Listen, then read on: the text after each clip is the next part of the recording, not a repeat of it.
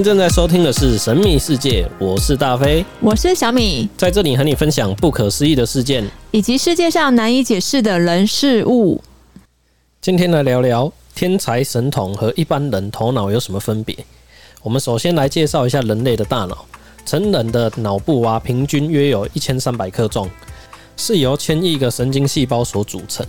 那大脑内啊，还有很多的大量血管，然后主要是为了要去提供它足够的氧气跟它的养分，让它作为脑部活动之用。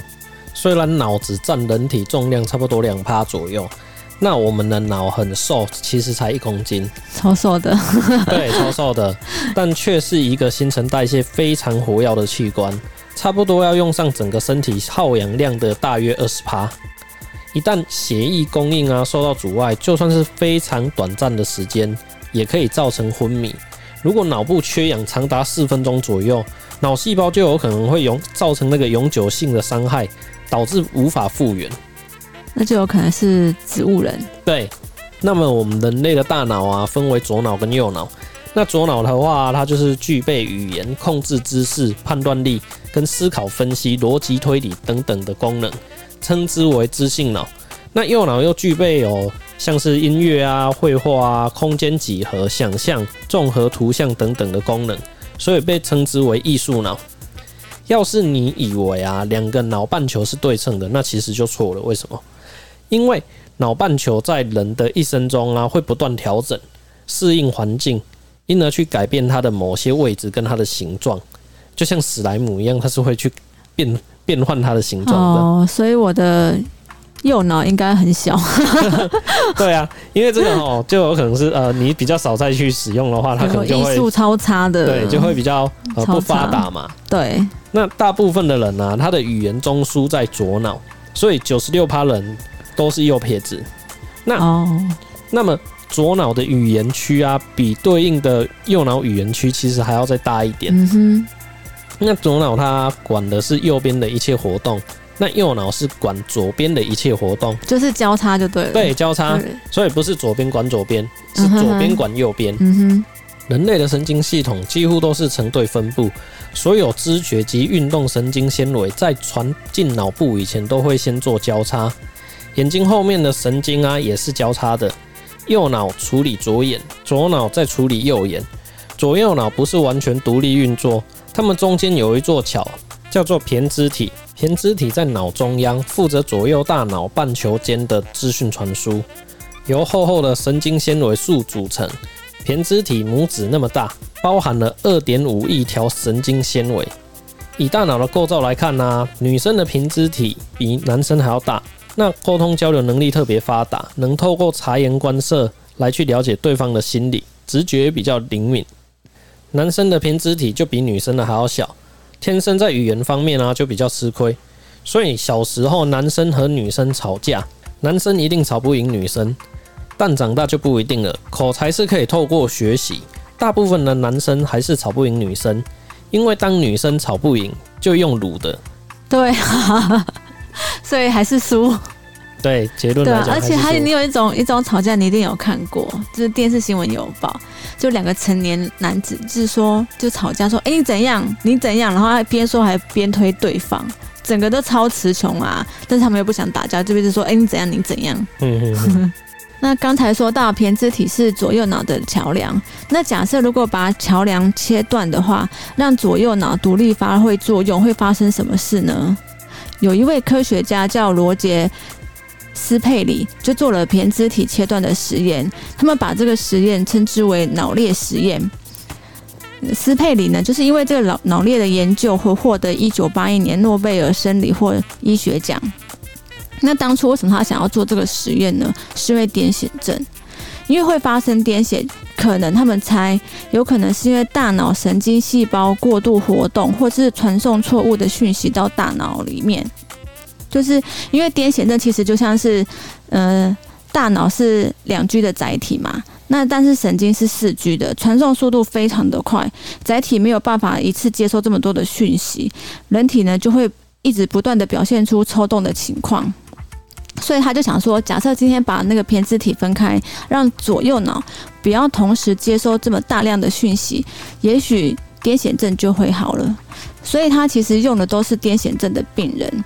那这些实验呢，都是在这种病人同意之下才做的。当然，一开始佩里斯是用猫跟猴子，之之后才是用人体。当人体脑裂手术完成后，他开始对这些病人进行一连串的实验。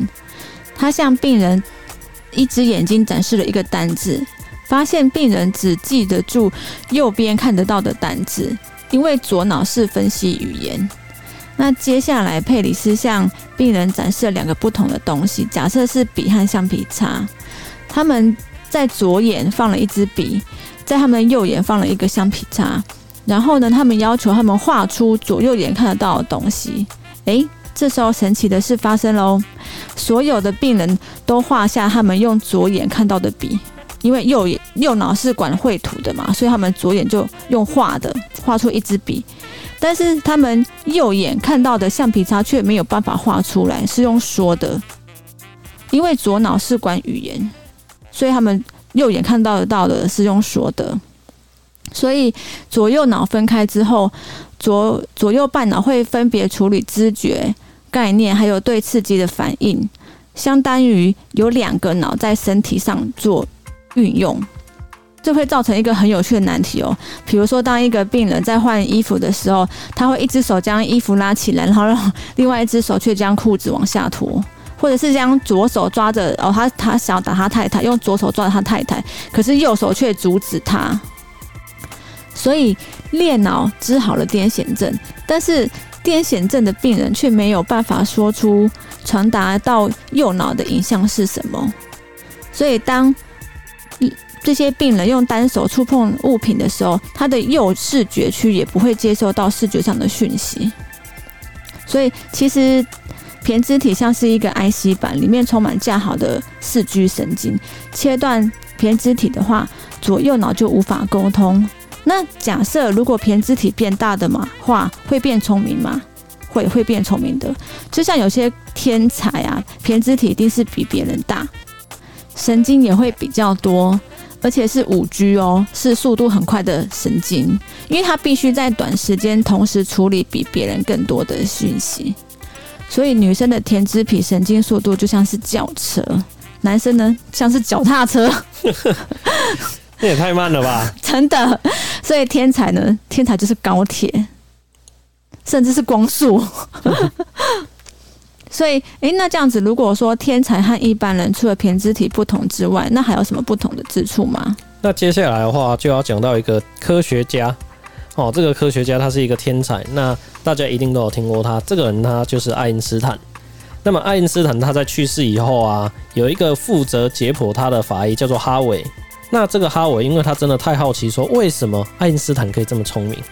当然我也很好奇啦。嗯，所以这个哈维呢，就偷偷把他的脑偷出来研究。结果就是，呃，爱因斯坦他的尸体在被火化的时候啊，他的家人其实都不知道说，哎，爱因斯坦他的脑袋里面现在是空的哦。天哪！因为为什么？因为他的脑袋现在在哈维的那个实验室里面，还好好的泡在那个福马林的罐子里。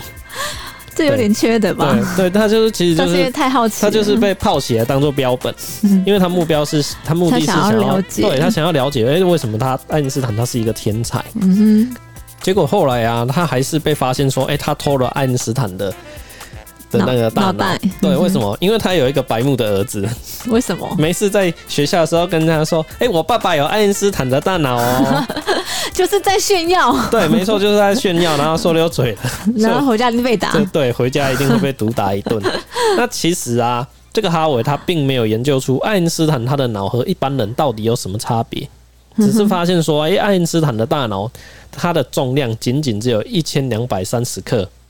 诶，那刚刚讲那个一千三，其实它还比较小一点。对，它还相对是比较小，它并没有特别的突出。嗯、甚至啊，甚至一般男性的大脑平均重量都还比较轻。嗯哼。可见呐、啊，从这里可以发现说，大脑的重量并不会去影响到智商。所以头大也不见得聪明。对，他只是顶多下雨的时候不用担心而已。没错。对，那后来这个什么？佛罗里达大学的学者啊，就拿爱因斯坦大脑的相片来分析，就发现说，爱因斯坦的额叶，他的大脑皮质相当的发达。嗯哼，额叶就是在大脑前半部，额叶负责的是人的未来规划、判断、决策能力，还有注意力。额叶它通常是在脊椎动物才会有的，不是所有动物都会有。嗯，所以我想你应该没有吧？因为我看你吃的东西都无法决定说你要吃什么，就是很有选择障碍。才没有嘞。然后其实另外啊，还有人把焦点放在我们前面讲的胼胝体，他们拿爱因斯坦的大脑来跟十五位老人及五十二位平均年龄在二十六岁左右的年轻人的大脑做比较。那为什么要挑选这个二十六岁的年轻人呢？因为爱因斯坦他有提出一个相对论，这个在学术界也是一个非常有名的那个论点。嗯哼，对，那这个当然有有机会的话，我们再另外再做一集来讲这个相对论啊。嗯，所以后来发现啊，爱因斯坦他的偏执体明显比这些人还要厚。嗯哼，那所以刚刚讲到科学天才，所以我们现在再来讲数学天才。那我现在介绍这三位。天才有多天才？第一位是十九世纪最伟大的数学家高斯。高斯呢，与阿基米德、牛顿并称历史上最伟大三个数学家。那他从小就有过人的才华。他三岁的时候呢，就发现爸爸在账簿上一处的计算错误。三岁，我记得我侄子三岁的时候还在玩车子，他哪会看数学啊？三岁的时候。对啊，很小哎、欸，那还还没有上国小，才幼的时候还在咿呀吧，还在哎、欸，还没上幼稚园哦。对啊，厉、嗯、害。然后他在九岁那一年呢，老师让同学们从一加到一百，他立刻说出了答案是五千零五十。然后十一岁的时候，他发现了二项定律。那第二位呢是冯诺依曼，他是被誉为计算机之父。是二十世纪最杰出的数学家之一。他在六岁的时候就能够心算出八位数的除法，八岁能掌握微积分，十二岁就对集合论、泛函分析等深奥的数学领域了若如掌。我这也太厉害了吧！没错，而且很很年轻诶，十五岁以下。这也不是年轻了，这根本就小屁孩吧？而且这个连那个可能可能。数学家都没有办法能够做得到的事情。嗯，没错。第三位呢是被美国媒体称为数学神童亨利·沙佛特，在六岁的时候就会数四位数的算法，而且也能用心算算出九位数、十位数、平方根跟立方根哦。天哪，我这个我记得我在学这个东西的时候，我还不。怎么算都不会算呢？对，而且还有立方根，立方根真的超难的。不要说立方根了，我连平方根是什么都不知道。九岁时呢，他能够计算出圆周率。在十一岁，他还发行了两本隶书，就是他对于抽象或集中能力非常的强。不久就担任了西雅哥大学和乌伊里姆市等大学的天文学教授。所以其实这些天才呢，在很小的时候就崭露头角，很多专家呢都跟我们一样都很好奇，那这些天才的脑袋到底跟一般人有什么差别？其中有一位美国心理学家奥伯伊先生，利用最先进的功能性磁共振成像技术。哇，这名字跟那个什么新阿姆斯特朗旋风喷射阿姆斯特朗炮一样，都是一样肉肉等一样绕口，都是超专业的，对，都超专业，就是让人家听听不懂、看不懂。就是他发现具有数学天分的孩子，其实每当在算数学题的时候，他们负责处理数学图形和音乐天分的右脑新陈代谢活动都会比普通的孩子还要活跃六到七倍。因为神经跑得快，所以能够同时分析很多的事情，所以他们的神经就是我刚刚讲的五 G，小孩子就是五 G 了。嗯，所以数学天才的孩子呢，不仅能够在右脑处理数学文字更强，而且在精力更集中，发现他们的大脑前额活前前额叶活动能力也比较强，就是跟那个爱因斯坦一样，就是额叶会比较强。嗯。但是普通孩子在计算数学的时候，其实额叶没有活动哎、欸，嗯，所以我的额叶应该是死了，死亡的状态。因为很懒惰就对了、啊。对，我超不爱动的，所以找到凶手，所以不是我很懒惰，是因为我额叶就是死亡了，长造型的。所以呢，人在脑的呃左左右半脑其实是很不平衡的发展，绝大部分是左脑比较发达，就像我一样，就是虽然它有胼胝体可以互相传递讯息，但是大部分还是用左脑比较多。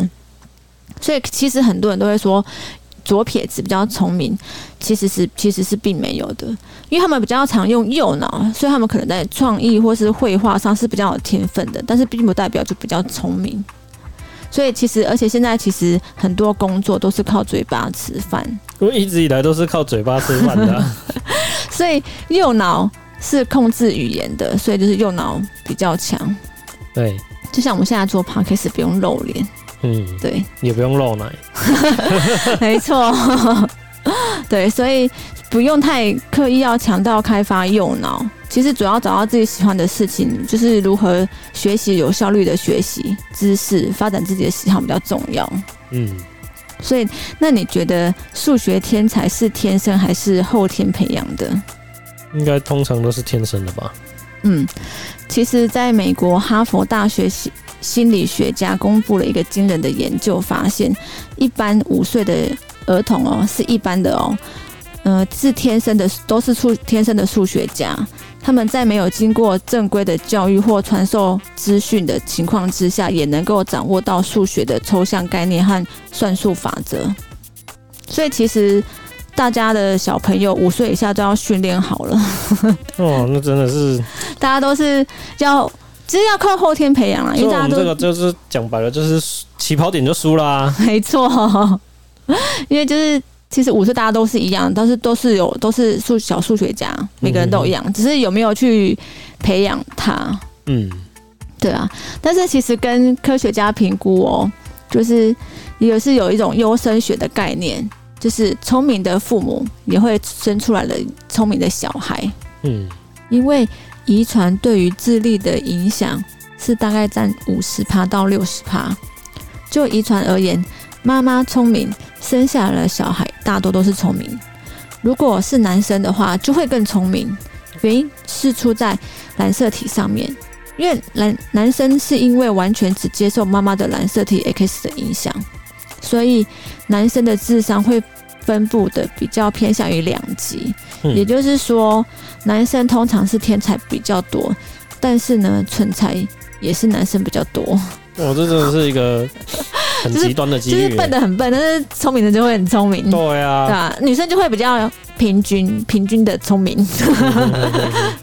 所以你要判断一个男生聪不聪明，其实看他妈妈就知道了。嗯，就是母亲对于儿子的智商能影响力是百分之一百，但是母亲对于女儿的智商率影响呢，还是百分之五十。所以说。当你自己觉得你你是男生，假设你是男生又觉得自己很笨的话，所以你一定要娶一个很聪明的女儿，这样子你的小孩娶一个很聪明的女儿，不是、啊、女女孩啦，哦、女生女性吓死我了，女性我想错了，女性，这样子你的小孩呢翻盘的几率就有高达七成五，所以你想要改变人生，人生还是充满有希望的。但是如果你今天是女生，又觉得自己很笨。但是你翻人家盘也是有七十五、七十五百分之七十五以上，所以但是你要生女生哦、喔，生女生，因为以后都是生女生比较有价值的。对对，因为如果说不小心生到女儿的话，呃，生到儿子的话，你就是百分之百影响到你自己，所以就会跟你一样的不聪明。对，蛮危险的哈。对，所以让你看到一个很男生很聪明的时候，他的父亲也是很聪明的几率是零。应该是说，就算是他爸爸很聪明好了，对他也没有影响，因为男生的染色体一个 X 就是妈妈来，从妈妈身上得到的，但是他母亲一定是百分之百很聪明。嗯，所以说，如果你考虑要嫁一个一个很聪明的男生的话，那你要小心他妈妈，就是你未来的婆婆，她就是会可能会很厉害。哇，那就要很小心了哦。对，所以不管呢是天才还是蠢才，只是。重点在于有没有好好的教育他，还有他的环境。如果今天没有很好的环境的话，其实结果还是会一样糟。那我们今天的节目就到尾声喽。如果你喜欢我们的节目，请帮我按下订阅，并给我们一个五星好评。你的支持是我们继续努力下去的动力。那我们就下个节目再见喽，拜拜。拜拜。